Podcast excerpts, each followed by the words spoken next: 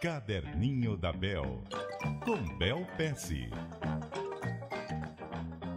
Muito bom dia para você, Bel Pesce. Bom dia, Milton, e bom dia, ouvintes. Vamos falar hoje sobre assincronia e você vai me explicar exatamente o que é isso e como isso pode ser uma solução para nós. Sim, Milton.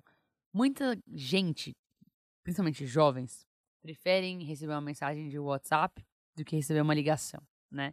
Vou explicar um pouquinho do pânico, né, do jovem com uma ligação. O que acontece? Uma ligação, por mais que ela seja ótima para resolver na hora algumas coisas, necessita que as duas pessoas possam atender aquilo no momento e as duas pessoas estejam presentes no mesmo momento, uma sincronia de tempo. Qual que é a diferença que o WhatsApp traz que é muito interessante? Não há sincronia de tempo. Quando alguém pode, manda o que precisa. Quando você pode, você responde, certo? É o que se chama de assíncrono, não é na mesma hora e ainda assim pode solucionar as coisas. Eu tenho pensado em como esse lance de limitação de tempo é um problema. Né? No meu caso, tem coisas das quais eu quero participar, mas por causa de tempo eu não consigo estar no mesmo local que a pessoa, ou às vezes até na mesma ligação de telefone com a pessoa. Vai, uma matéria que alguém queira fazer comigo. E vamos supor eu estou viajando muito.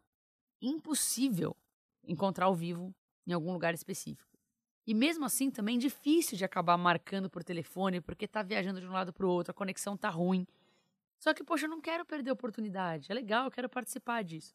Existem maneiras assíncronas uhum. de fazer. Porque repara, o problema comigo não era realmente o tempo. Era o fato de que o tempo junto era difícil de acontecer. Os tempos e as agendas não combinavam. Exato. Quer ver? Uma maneira de ser assíncrono é o seguinte: as pessoas mandam as perguntas e eu respondo escrito quando eu puder. Mas às vezes isso toma muito tempo. Né? Então, o que, que eu tenho feito? As pessoas mandam as perguntas e eu respondo no meu tempo numa gravação de áudio que chega pro repórter e ele escuta como se estivesse escutando no telefone, só que depois. Né? E cada um faz no seu tempo. Eu mando quando eu posso, às vezes eu gravo às quatro da manhã, quando dá, e a pessoa escuta quando pode, né? Não precisa ser necessariamente tudo sincronizado. Então eu comecei a reparar, isso é um exemplo, né? Mas com várias outras coisas na vida, no qual essa sincronia de tempo acaba travando, você pode tentar achar uma maneira de fazer sem essa sincronia.